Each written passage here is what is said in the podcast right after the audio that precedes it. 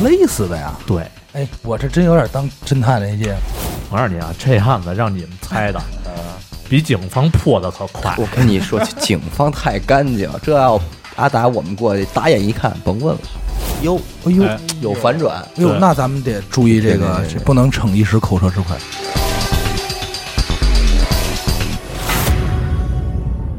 大家好，欢迎收听娱乐电台，这里是悬疑案件，我是小伟。阿达徐先生，然后这期呢，呃，死狗跟咱们一块儿录一期这个案件啊，平时他也老听，所以太一块儿。听一回现场的。我为什么来呢？就是也省点流量，省得我再回去再哎下了。哎，对对对对。今天这个案子是许先生主讲哈，我我在那之前，我先承认错误呗，呃，你要承认什么错误就是那个工科机动队的事啊儿啊？这不是已经已经喷我了？这个也无所谓嘛，无所谓。先先俩啊，第一个是这个是伦敦确实不是地中海气候，哎，说错了，无是知无知无知温带海洋啊。对，对不起大家啊，胡随随口一说，然后实在抱歉啊，以后严谨一点。哎还有就是这个到底是念壳是念壳，这个无知了，无知了，无知了，无知了啊！因为反正我身边人都念壳啊，哎 听大家的，听大家的。啊听大家的啊，哎继续，然后许先生开始今天的这个嗯案件。行，咱们就开门见山啊，直接说案子。哎，事情呢发生在二零一零年，地点在10年对嗯一零年，嗯。地点在这个黑龙江省东南部，又是国产，嗯，国产。啊，一个叫东京城镇的这么一个小城，黑龙江的东京城镇。哎，就是到底是国产是日听名字挺国际的嘛，嗯。啊，因为这个城呢，就是流动人口比较多，再加上属于一种就是那种三管三不管的这种啊。特殊性啊，啊啊。这个小镇呢也是比较乱。这次案子就发生在这个城镇里。啊一零年的五月，警方在调查一起人口失踪案的过程中啊，走访到这个东京城镇杏山村，呃的一户农家院儿，在这个农家院的菜窖里发现了两具男尸。怎么忽然间就发现两具男尸？就走访人家是调查失踪人口，对哦，调查这一块儿的时候，嗯，肯定是有原因的啊，嗯别着急。然后在清理到这个菜窖深处的时候，又发现了一具这个早已腐烂、只剩下白骨和一头长发的第三具尸体。白骨连着长发，对，那就是一女尸呗。头发不是不太容易腐烂吗？对。等于就是说，本来你这个头皮会拿着这个头发，嗯。但是当你露就是烂到一定程度的时候，这头发肯定也就是瘫在那儿，嗯，对吧？没错，嗯。然后咱们呢，先说这个前两具尸体啊，嗯。这两具尸体呢，呃，就不卖关子，就直接告诉你们是谁。嗯，啊，是刘家的两个兄弟，刘家刘姓兄弟，对，一个是刘老大，一个是刘老二，一个是刘老六。嘿，六十六岁刘老六六，啊，然后事情怎么着呢？是这样啊，这是够能生的。四月二十四号，就是跟媳妇儿离婚二十年的这个已经六十五岁的刘老大，嗯找了份工作，在村里的一个建筑工地上给人做饭嗯啊，啊。工友们反正都挺满意，就这么着干了三天。嗯，第四天的时候没来，哎，哎，也没请假。嗯，然后这大伙儿呢都跟他有的不太熟嘛，嗯也就是说，啊，有的也没在意，嗯但是肯定是有人知道这样嗯嗯啊。然后这信儿呢就传到了刘家老五的耳朵里，嗯老五以为呢这个大哥生病了，就奔家里去了。嗯啊，到门口一看，门锁着，但是屋里灯还亮着。嗯嗯嗯然后从窗户往里看，被褥放的哎都挺整齐。嗯嗯，这下呢，呃，刘家这几个兄弟姐妹就开始猜测这大哥去哪儿了。嗯嗯啊，其实刚才我就是交代一下这个死尸是这个身份，但具体怎么死的？往后咱就是说这事儿嘛。嗯啊然后刘老大这个失踪啊，也就成了个谜团。嗯，一个谜团没解开，紧接着第二个谜团又来了。嗯老大失踪的第三天，四十六岁的老六也失踪了。在这个四月二十九号晚上六点多，刘老六找这个刘老三要一张五千块钱的欠条，说打欠条的苏娟要还钱，拿完钱之后就给刘老三送回来。嗯，这苏娟是谁？就是一个人物是吧？对，一个人啊，欠条的这个打欠条的人嘛，就是苏娟找刘老六借了钱，对，但是这个欠条呢在刘老三手里，哎，对他们这家一家子花账啊，嗯，反正罗圈账嘛。嗯。然后这个九点多的时候，刘老六给刘家的这个他姐姐嗯。打了个电话，嗯。说儿子以后就交给姐姐了啊，还告诉他说家里多少十二万的存款，还有账本的位置，嗯就交代了这么一句话。然后第二天上午呢，这个刘老三看头天晚上也没等着刘老六嗯嗯啊，就寻思上门看看怎么回事儿。到了老六家门口，发现门也是锁着，转身到这个苏娟家打欠条这人，家里去问情况了。苏娟说，头天晚上啊，已经把这个五千块钱还给了老六。嗯老六呢，还把自己就是承包的二十六亩地，以这个两万两千五的价格承包给了苏娟。嗯这一系列的情况啊，就让刘家这几个兄弟姐妹觉得有点蹊跷嗯嗯啊。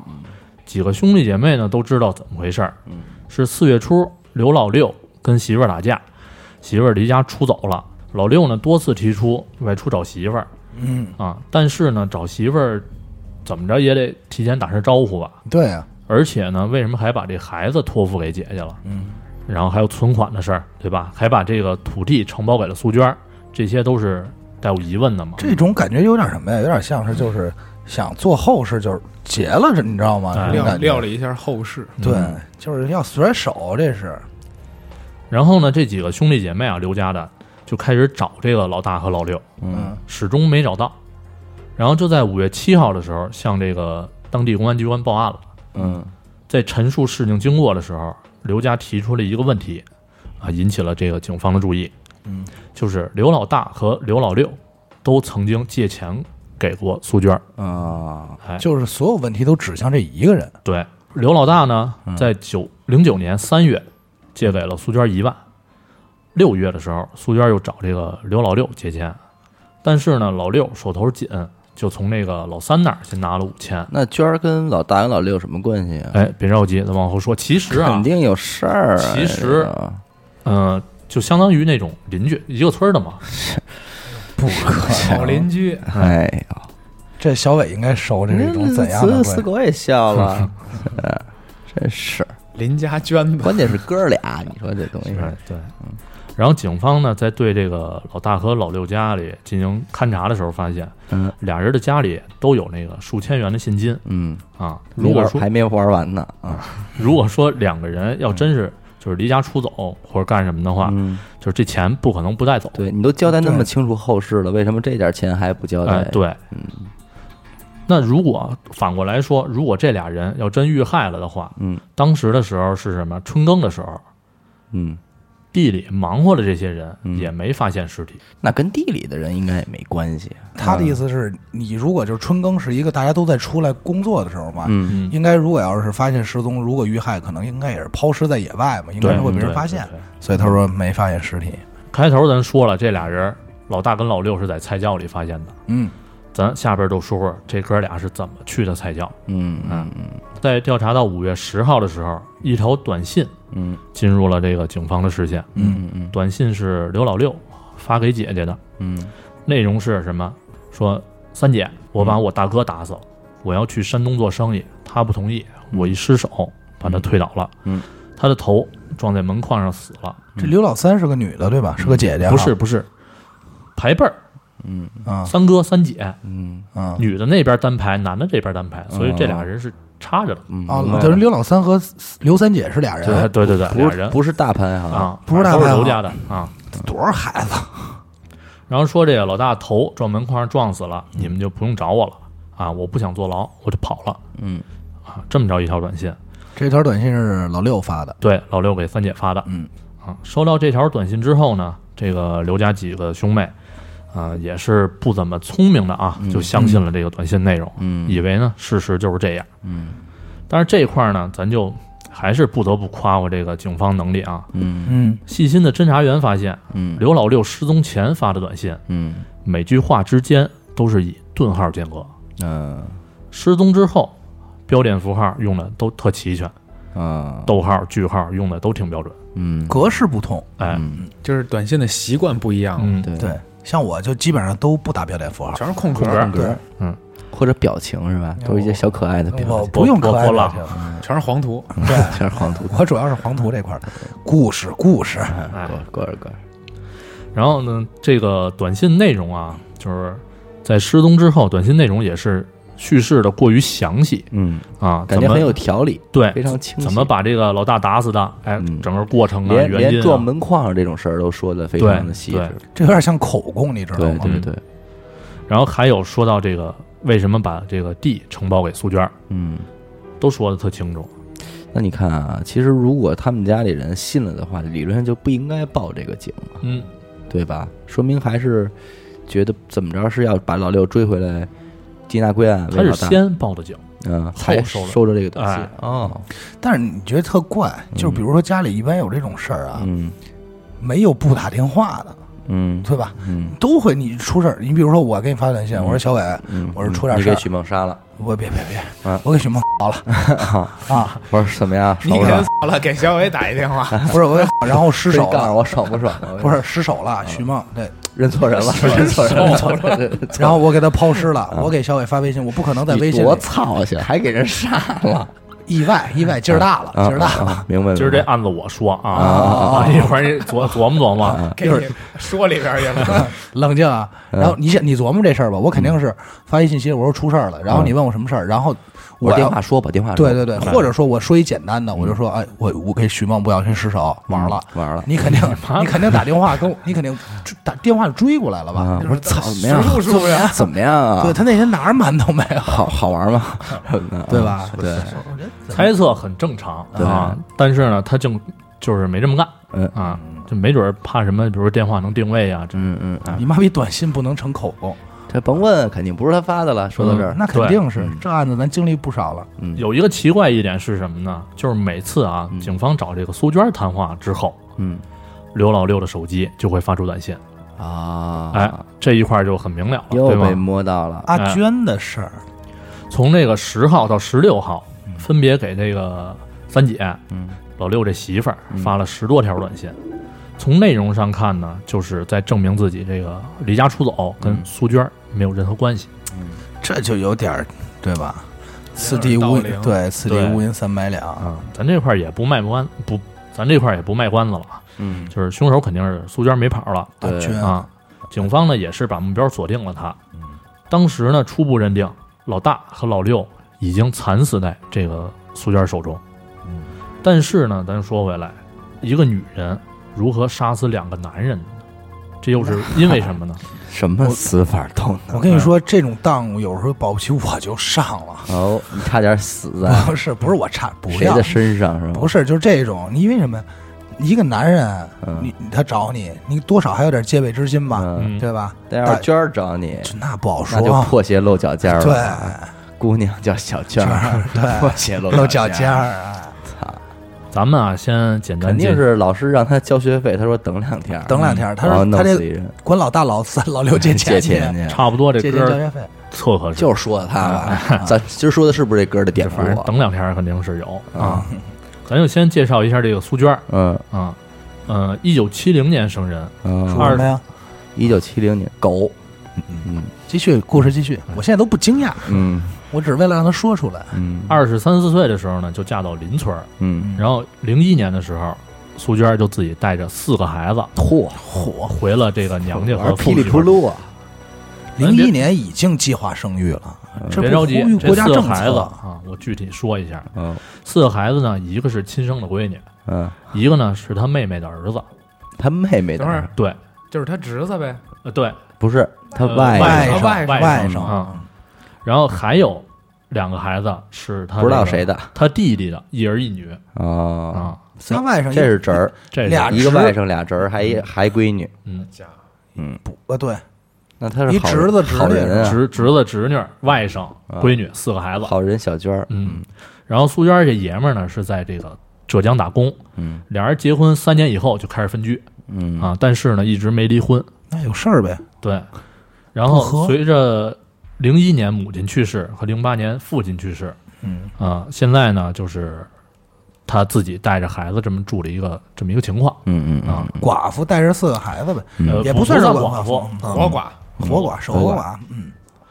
然后五月十九号，警方再次来到这个苏娟家里，嗯，侦查员卜岩，姓姓李吧？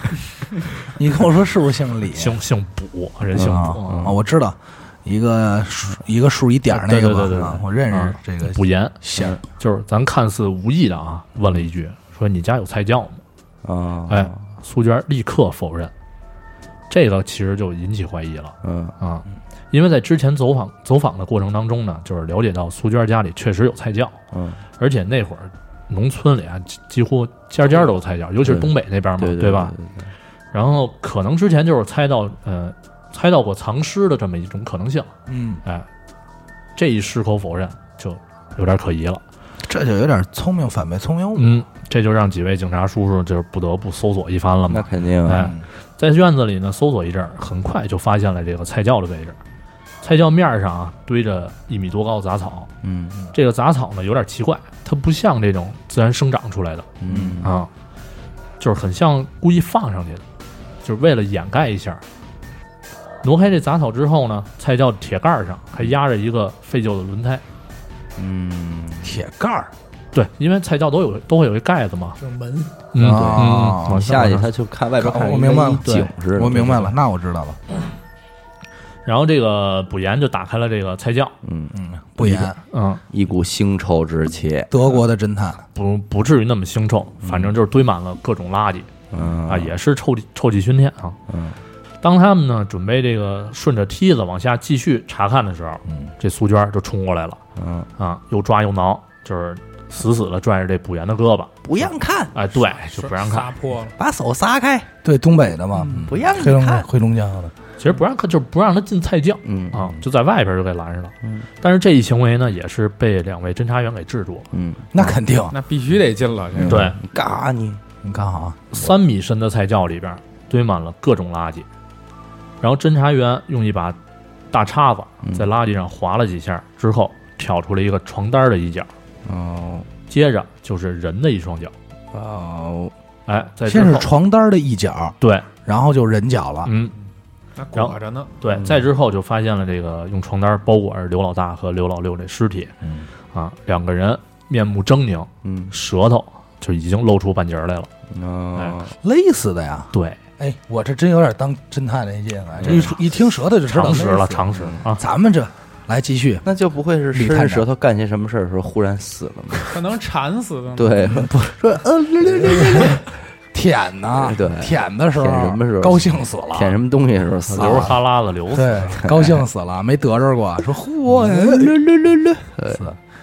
回到故事，反正到现在呢，这个刘家兄弟失踪这谜团也是解开了嗯啊。苏娟呢也是对这个杀人过程供认不讳。嗯那具体的杀人过程我简单说一下，嗯，就是时间听点细节。哎，听点细节。嗯时间呢，回到这个四月二十二号，嗯哎，刘老大就找这个苏娟说要再婚，因为嗯离婚二十年了嘛，嗯，啊，需要用钱。这是哪年？一零年。一零年嗯，他是七零年生人的娟儿，二十多岁结的婚他，今年是四十岁，四十。但是刘老大已经六十五六十了五，够敢玩儿的。跟谁再？跟跟老大再婚？不是不是，老大说自己要再婚。哦哦哦哦，啊，说想找一个，哎，对，说需要用钱，嗯，就让之这个苏娟把之前那个一万块钱钱还给我还给他。还完钱，啊。但是苏娟呢，当时是拿不出来，嗯，就敷衍的说，你就找我不完了吗？那哥就来了，嗯，等两天儿，哎哎。给我等等两天。对，就敷衍的过几天再来嘛。嗯。然后二十六号的时候，这个刘老大这次就准备拿钱，嗯，苏娟把事先准备好的装有这个安眠药粉末的两粒胶囊，，no，就骗这个刘老大给服下了，嗯，说大郎喝药了，嗯试试新药，试试新药，有点那意思。说这药可跟以前不一样，噔噔噔噔的，劲儿大，不愣不愣。对，我告诉你啊，这案子让你们猜的，比警方破的可快。我。跟你说，警方太干净，这要阿达我们过去打眼一看，甭问了，嗯，我这我都刚看见菜窖，我就说把娟儿抓起来吧。就是把娟儿逮了，就这点破事儿，我说就是娟儿的事儿，歌歌词儿都写了。有歌儿为赞，嗯，对。然后等这个刘老大昏睡过去之后，嗯。就将其狠狠的勒死。嗯，然后他就娟儿自己下的手，对，就他一人，嘿，那他这四个孩子呢？加油啊，肯定是在边上睡了。就是说白了，还是应该是分开住，然后说晚上你来，对哎，这只是什么呀？这只我刚才说这点儿，只是这个苏娟跟警方这边的口供。你看人四我现在有孩子就是不一样，他知道这事儿，我都把这四个孩子。孩子，对他知道这事儿得逼着点孩子，背着点人好好父亲睡了好父亲再说，好父亲，然后呢，就用这个床单裹严实之后，就是给扔菜窖里了。嗯做完这一切啊，苏娟想到了那个老六那儿还欠着五千呢，这眼看到期了也没钱还，嗯就索性一不做二不休，就一块儿吧，哎，但是老六没找他要是吧？老六老六没找他要，老六有点冤。哎，老六说：“我玩完花这儿就花这儿呗。”我没跟你说吗？？六十六岁刘老六嘛，嗯，都搁这儿了。然后二十九号晚上，苏娟就把这个刘老六也骗过来了，啊，用同样的方法说六哥给他弄走新药，有新药，嗯，快点儿。大哥用了不楞不楞，的，他肯定不能说大哥也你，也过来不楞不楞，你也过来不他肯定？不能说大哥也用。对，肯定是有这细节，但是具体怎么玩的，就是后边不是，就告诉你咱。说正经的，这案子啊，嗯老大和老六到底玩没玩？嗯，他不算玩儿，嗯，就我蹭蹭。我觉得让徐梦讲吧，没准对还还能有点惊喜。对，哦有点惊喜，没准就是你想不到这些东西。没准是老大和老六玩儿，因为如果要我要现在这么告诉你，老六跟老大玩了，嗯，那你觉得苏娟她肯定是不不不怎么样，对，对吧？嗯但是后边我会告诉你，苏娟这人其实挺好。咱反正有的说，哟，哎呦，哎有反转，哎呦，那咱们得注意这个不能逞一时口舌之快。对娟儿好啊，娟儿不错。老嫂子那是，继续说啊，你别胡说八道了。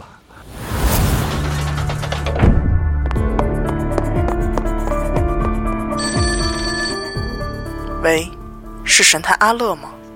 是我，什么案件？没有案件。再见。哎，别别别，我是想听您给我讲几个案件。这种事情，不要找我，去听娱乐电台，那我怎么才能加入组织？关注微信公众号“一乐 FM”，加入微信听众群，那里有你想要的。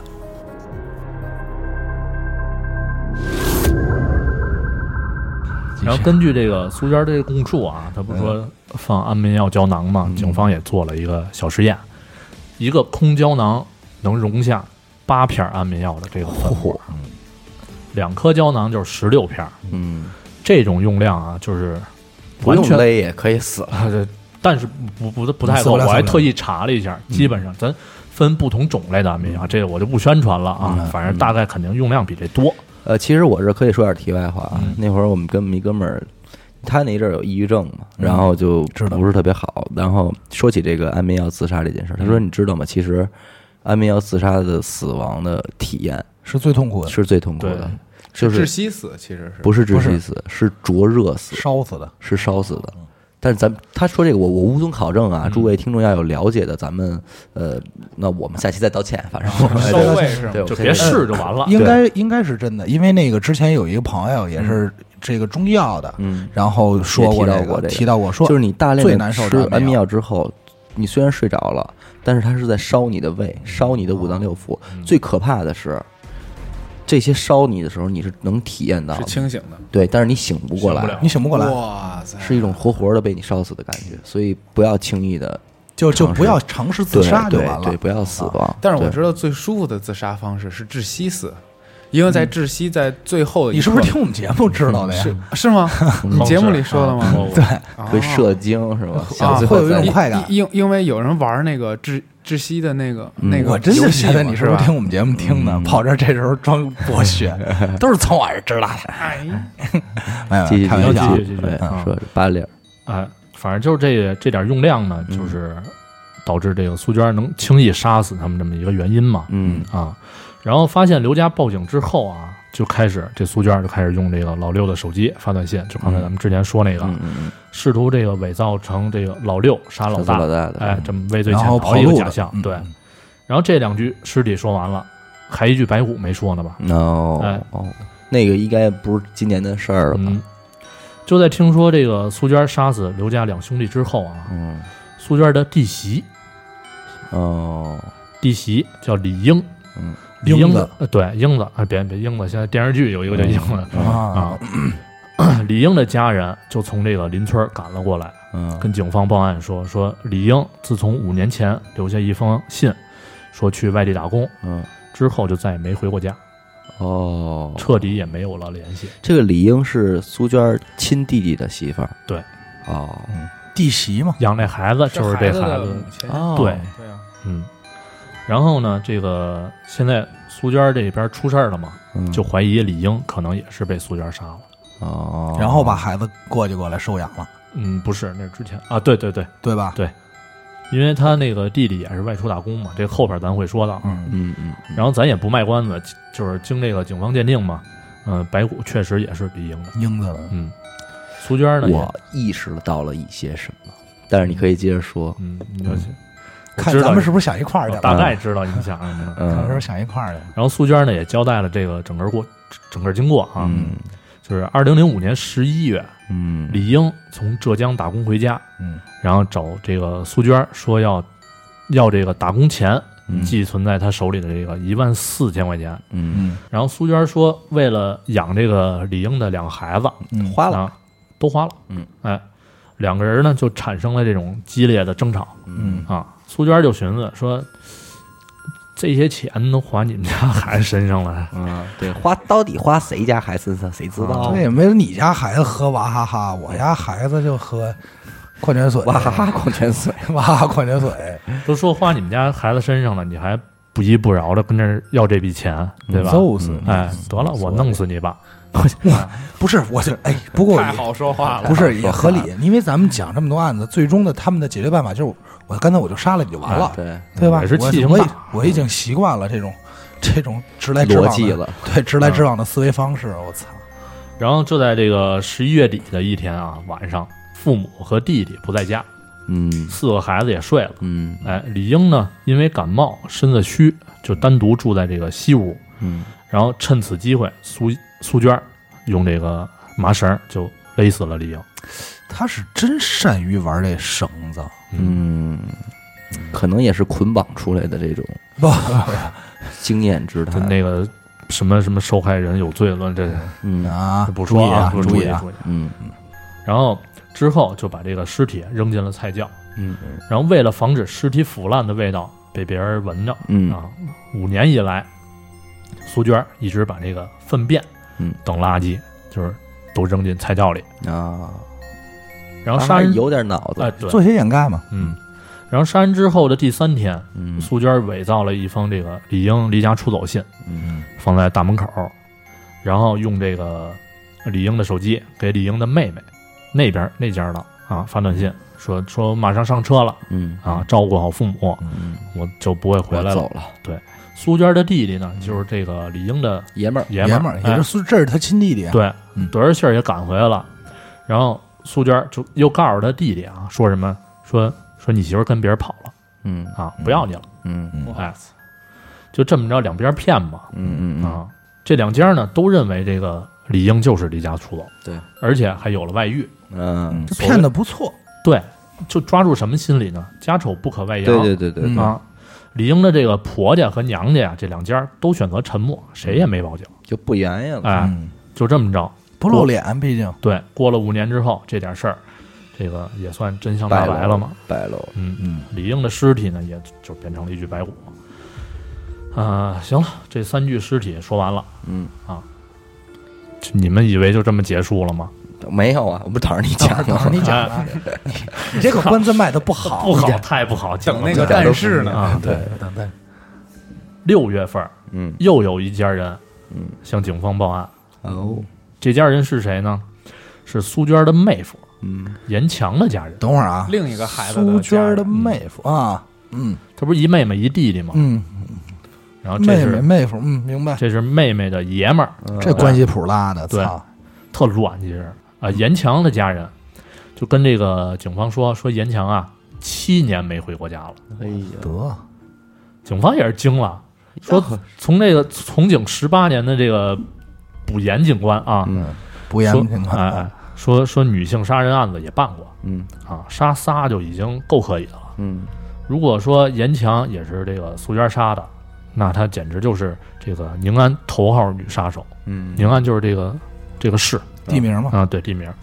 然后经过审讯呢，苏娟也是没抵抗啊，就承认了严强也是他亲手杀的。嘿怎么回事呢？在二零零三年二月，嘿，苏娟的妹妹苏宁，嗯，哎，开电器去了吧？行，这可是吧？能都是化名啊，肯定不不太可能用真名。他爷们儿是不是叫大钟？嗯，有可能。因为他可能叫钟富，嗯然后这个苏宁和这个严强俩人从浙江打工回来，嗯就因为感情不和，苏宁呢就提出要离婚，但是严强不同意嗯啊。为此呢，严强也不知道是哎，为了表忠心还是为了发狠啊，嗯就用菜刀剁掉了自己的一截手指头。哎，哎他就是发狠，这不是说唱啊，是吧？前两天那个 说唱这块儿的，嗯意识形态。然后那个感到害怕的苏苏宁啊，就在这个苏娟的帮助下，就偷偷的就离开了兴山村嗯啊。一个月之后，本以为这个苏宁回娘家的严强，发现媳妇儿跑了之后啊，也是气急败坏的找到这个苏娟家，嗯。抄起菜刀就扬言说要这个砍死儿子嗯。啊，说只要儿子死了，苏宁就能回家嗯，啊，也不知道什么心理，他妈就这是什么逻辑？啊，这你看，这当爹的就是受不了这个，受不了了，听不了这个吧？现在。就是你你你从一个为人父的这个想法，这个逻辑就你能说话的时候，在夜里先把墨镜给我摘了吗？就是这个逻辑就不是人，嗯你知道吗啊？为了让自己媳妇儿回来把自己孩子砍死，嗯，这也这都不用人父，这就是一个正常人也也不会应该有的那么干对这个逻辑对啊太胡闹。然后苏娟呢，就是为了阻拦他嘛，嗯把这个严强就是推推到了院里，随手就抄起一个玻璃瓶子，就砸向了这个严强的太阳穴。操你妈！哎，反正就是不是东北话，我操，我整死你，整死你，我操你妈的！十几分钟以后啊，这个严强就断气儿了。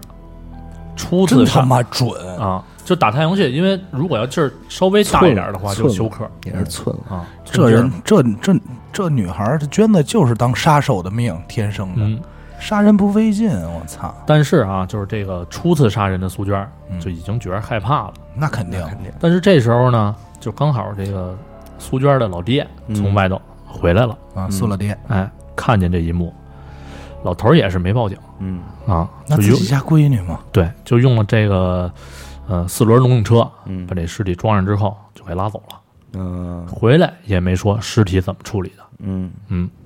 然后在零八年之前，咱不说了吗？零八年老头儿因病去世了，嗯。严强的尸体下落也就成了谜了，找不着了。这老头儿也够狠，嗯，苏家老头儿苏大强啊，这不是你吗？是倪大红老师扮演的角色，继续啊，然后按照这个苏娟的供述呢，他是误杀严强嗯啊，嗯就是误杀。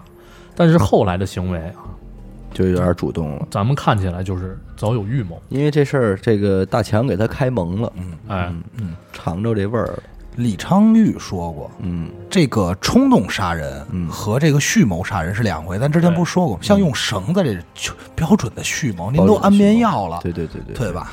这个其实他杀严强这一点啊，咱看似确实是冲动杀人，因为就抄起一瓶子随便一拽，嗯也没说是碎瓶子拉拉脖子，嗯对吧？他就只是拽太阳穴了。嗯但是后边他做这几步呢，嗯、就是觉得有点儿有预谋。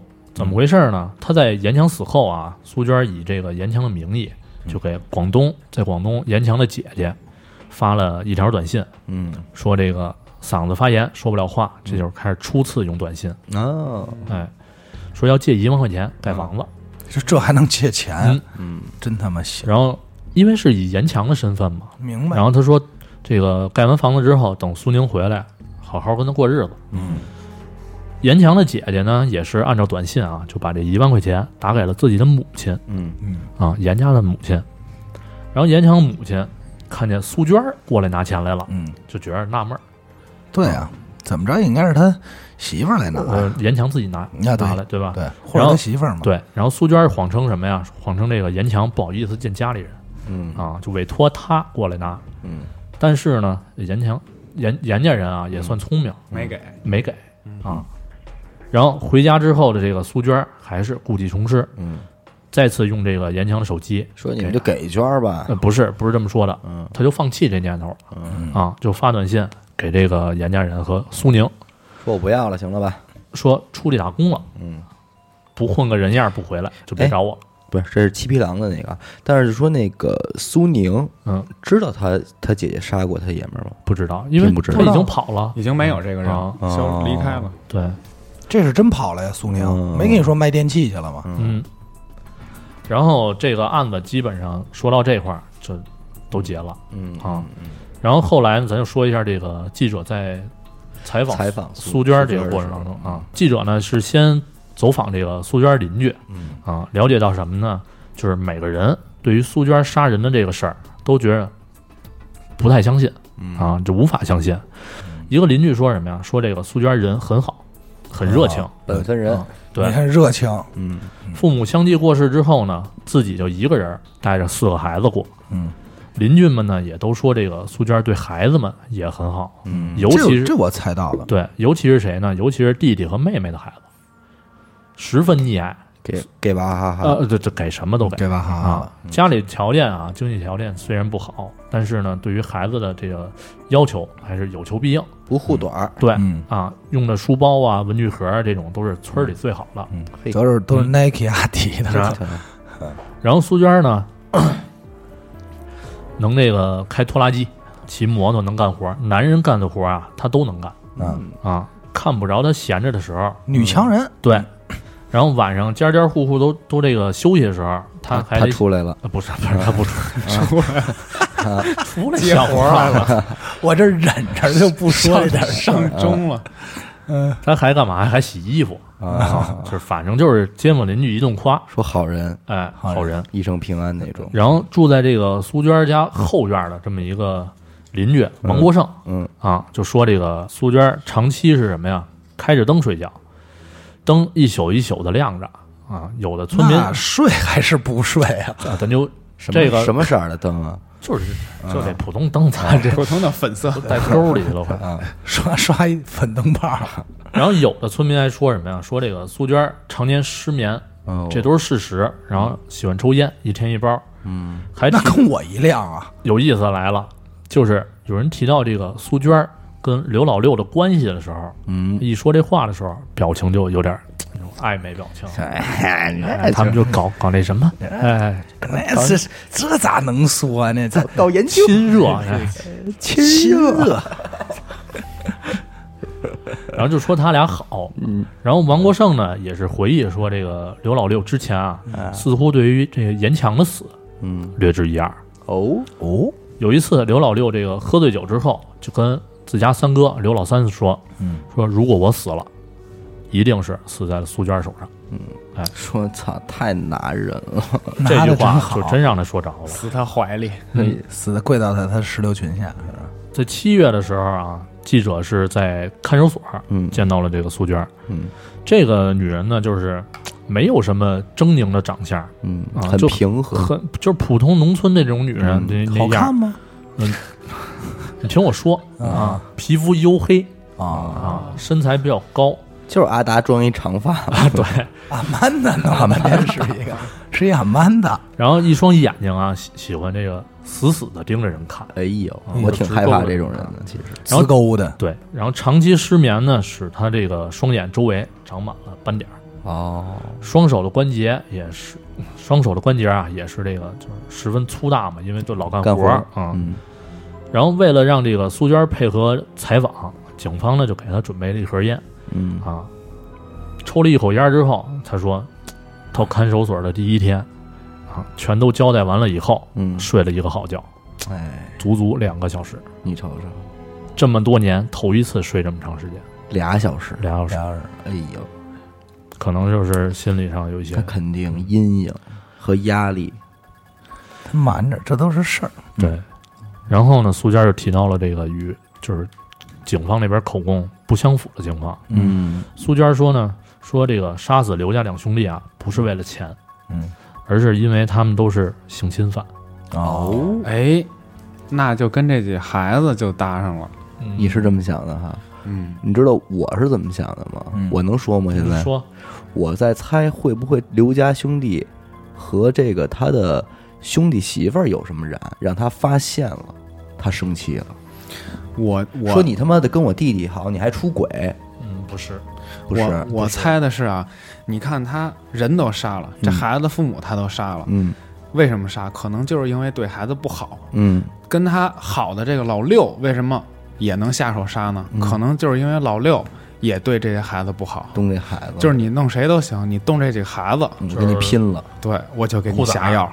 啊，护崽儿那种心理是吧？嗯嗯我觉得可能没有护崽儿那么简单，保不齐这几个孩子也是遭过毒手，你知道吗？没有咱们其实想复杂了。嗯啊，嗨，听我继续说就行。嗯这个一零年四月份啊，嗯苏娟的弟弟出门打工，苏娟一个人带着孩子生活嘛，对吧？嗯就她一个人跟四个孩子这在这个院儿，然后刘老大和刘老六经常借着这个帮忙干活这么一个机会嗯过来骚扰他。就骚扰娟儿，对，因为都知道家里家里就这一女人了没人了嗯啊。活寡嘛，活寡。对，这农村有这样，有这样的。这样的，嗯腻上那儿腻乎着去，但是呢，刘老大因为这个岁数大了嗯啊，也玩不动，不行了，就没得逞有心无力。没得逞，就蹭蹭。哎。那老但是六？老六就是强奸了，成哎了。，成了哦，，还真就是硬上的。对，硬上的。啊然后苏娟这块就说了，说我不明白为什么男人都这么对我，啊，婚姻就是本来不幸嘛，嗯让他对男就是让他身心疲惫。嗯当年春节的时候，就得知了这个丈夫，他不是在他爷们儿不在这个宁波打工嘛，嗯就与人同居了已经，他爷们儿，哎，并且呢那边那个女的已经怀孕了。有家庭了，对，苏娟对这段婚姻，自己的这段婚姻就已经彻底死心了，啊，因此啊，就是加上这点事儿，也是个苦命的人。对，就痛恨这个所有男人。嗯然后他就想到了把这个安眠药粉末装进胶囊里边，骗这个刘家两兄弟说是这个男性保健品。哦，哎，还真是这么用的，真是这么用的。真给断出来。他还动了一脑子是什么呀？他就是想这个男人太重了，嗯，自己搬呀，就是要真死了嗯。躺地下挪费劲，说咱俩去地窖玩儿。差不多这意思。他就说什么呀？说这个孩子都睡了，啊，咱别在屋里，咱院里这么着。就是凉凉快。就是离地窖近点儿，就玩野的。对，然后还把这个布单儿就给铺地上了，这么着，哎。一裹直接就齐了。看着星空玩。嗯，然后哎，那这个老嗯。六应该也不是第一回和娟子发生关系了，这咱不好说，他只是交代这么，应该是我觉得应该有一段时间了。对，有一应该不是第一回了，因为你想，一旦被强奸以后，他就威胁他，嗯，对，然后肯对吧？嗯，有可能。逼良为娼嘛。嗯然后这苏娟在看守所里啊，就说想，就是唯一的愿望就是想见见这四个孩子嗯啊。自己的闺女已经十四岁了嗯啊，妹妹苏宁的儿子呢十八岁，嗯弟弟呢这个女儿十二岁，嗯儿子八岁，就这么四个孩子。都是挺要命的岁数。对这都弟弟家八岁这儿子啊，嗯，就一直称呼苏娟儿叫妈妈，嘿，哎，就当亲妈认了呗。但是年幼的他就并不知道自己叫了八年的妈妈是杀他妈的人。对，是杀他妈的哎，杀死自己亲生母亲，而而且他妈的尸体就在院里，对，就在院里。哎呀，他还最后就哭了，嗯哭着说什么呀？说这个，在这四个孩子当中啊，就自己亲生这闺女是最不得宠的，嗯，就是加倍的对弟弟妹妹的孩子好对，，他也觉得有亏欠。对他觉得有愧于嗯于这个几个孩子，就补偿内。心的这种愧愧疚嘛。嗯然后他就他就说什么呀？说我想到的是把这四个孩子养到成人那一天，他自首去我自杀，哦，就结束自己生命，因为对生活已经没有希望了。这就是母爱这东西。嗯，这点事儿从从也挺可怜。对，但是可怜之人必有可恨之处，也是也是挺狠这人。可你说他哪儿可恨了呢？你恨不起来。其实你听完后边这不是我说可恨是听完这个故事他杀人嘛，整个这些，嗯，嗯，但是你说他，哎，没法说。但是也都是逼的，被逼的。他第一个杀人就是被逼的，拿刀啊，拿刀要砍说要把自己孩子弄死，嗯那他肯定也是被逼无奈嘛。绝对是正当防卫啊，嗯对吧？而且对面又是一个男人，嗯，我觉得他做出这点东西很正常。再一个就是说什么呀？但是其实啊，嗯第二个他不该杀他那个那个要一万那个兄弟媳妇儿，对兄弟媳妇儿兄弟媳妇儿要一万四那个，他不应该动他。其实，但是我估计啊，因为这个人是咱们讲案子讲挺多的，人都这样。你一旦就很多事儿啊，你从来没干过，你觉得这事儿特可怕，一旦你破了这个戒，嗯，就无所谓了。是那不是说了吗？杀人和不杀人完全是两个世界。对，当你杀过人，你就已经不是普通人这个世界了你已经是另一个世界了。嗯就是你用杀人可以解决的，那就不用想别的问题，嗯，对，就是给你勒死。不过换句话说啊，咱们咱们先给娟儿道一歉啊，之前咱们不能那么瞎说人家。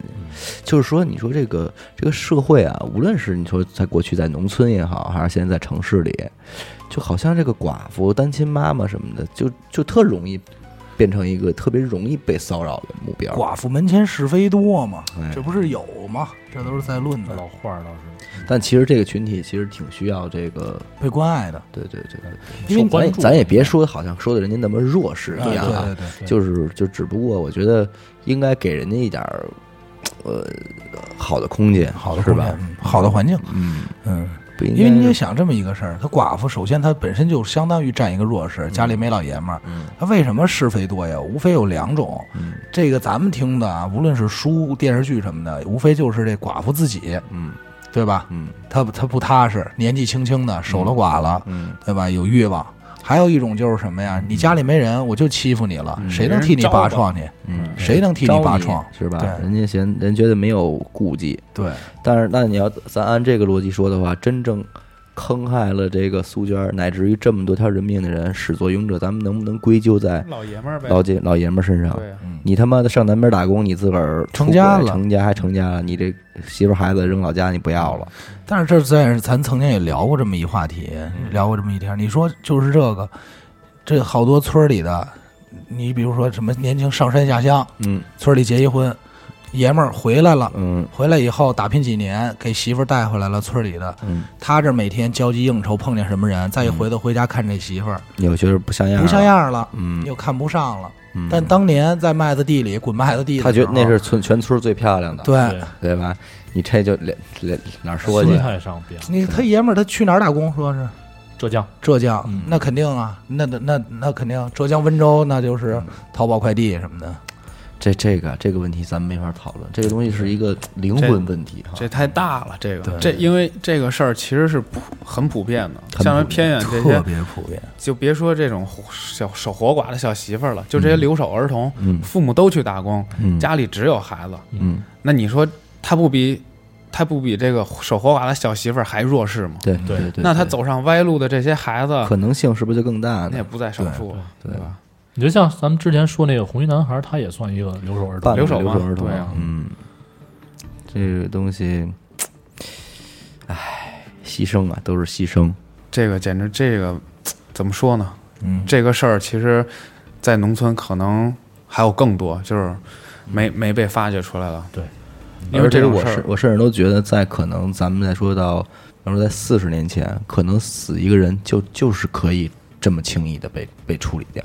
嗯，就那个太正常了。因为法治也我不健全。我之前看了一个小40一个节目，嗯一个小媳妇儿，她在她犯案是因为她把她婆婆杀了，嗯然后被抓被抓了以后，她竟然说出什么话，你知道吗？就是前些年啊，这个小媳妇儿也就二十来岁，二三十嗯岁，她居然说：“我从来没想到我杀人，我杀了人是要是要被抓起来的。”啊，她家里也有孩子，她她婆婆欺负她到什么程度？就是法律意识不健全，就是就是太欺负她了。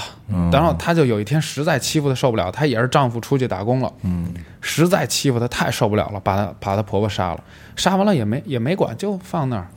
就是而且她没有法律意识，他不知道，就是我杀人是犯法，法盲对法盲。她她直到他被抓起来，人家说你这辈子都见不到你孩子，他就说啊，为为什么呀？就为什么？他觉得是这么这事儿这么严重。对，在这种偏远地区，他别别提法没律了，准他还得讲讲讲理呢，说他都这么欺负我了，我还不能对啊杀他，？对他欺负我，我就把他杀了，好像还说把他吃了，嗯，哈哈。但 是对，太就是恨了特别狠。我这，但是你一看他一脸纯良，你看不出来他是是这样咱再。这么说啊，这婆婆没准还是觉得她是我儿媳妇，我就得这么对哎对哎，理所当然的为为什么她让她欺负这么多年？对，就是她觉得婆婆欺负我就应就应该。的，只不过她欺负的太狠了，她对比别的婆婆欺负得你说这个这上哪儿说理去那买你妈没地儿说理，啊？她别说法律了，她连最起码的对就是对人的这个人性，人性她都不知道呢。嗯，你说她，而且你说这孩子多无辜，嗯这老爷们儿从大月亮回来，媳妇儿把老妈杀了，留一孩子。老妈没了，媳妇儿没了，就都是可怜人。你说这，就按就按他们这种概念来说，这我估计这当爹的也不养这孩子了，没错，也不要了那他成家立业了呗，啊，对吧？恶性循环了。其实每当这个案件录到这种这个时候，就是探讨的时候，其实我是觉得这个案件最最好的地方，就是大家听这个吧，就是真的是能给生活一些反思，就是认识一下这个这个世界的全面的一点儿，是吧？对，每次录这个案件，咱录这么多案件，我每到听一个案件，还都会重新品一品。就是啊，其实就是你会发现很多案子都是咱们讲这么多啊，雷同但又不相同。对这个世界太多元了，什么情况都有可能出现。每个人的想法，他为什么要做这么奇怪的事儿？他都是看上去特别奇怪、不合理，但是你站在他角度，反正哦，那可能对于他来说，这真的只是一个唯一的必然的解决办法结果了。嗯，情理之中，意意料料之外。不是意料之外，情理之中。对对对对对感谢您收听娱乐电台，这里是悬疑案件。呃，我们的节目会在每周二、周四的零点进行更新。关注微信公众号“娱乐 FM”，扫码加入听众群。我是小伟，阿达，徐先生。谢谢四哥，谢谢四哥，我跟咱们这聊一期啊。哎哎，我们下期再见。哎，再。见。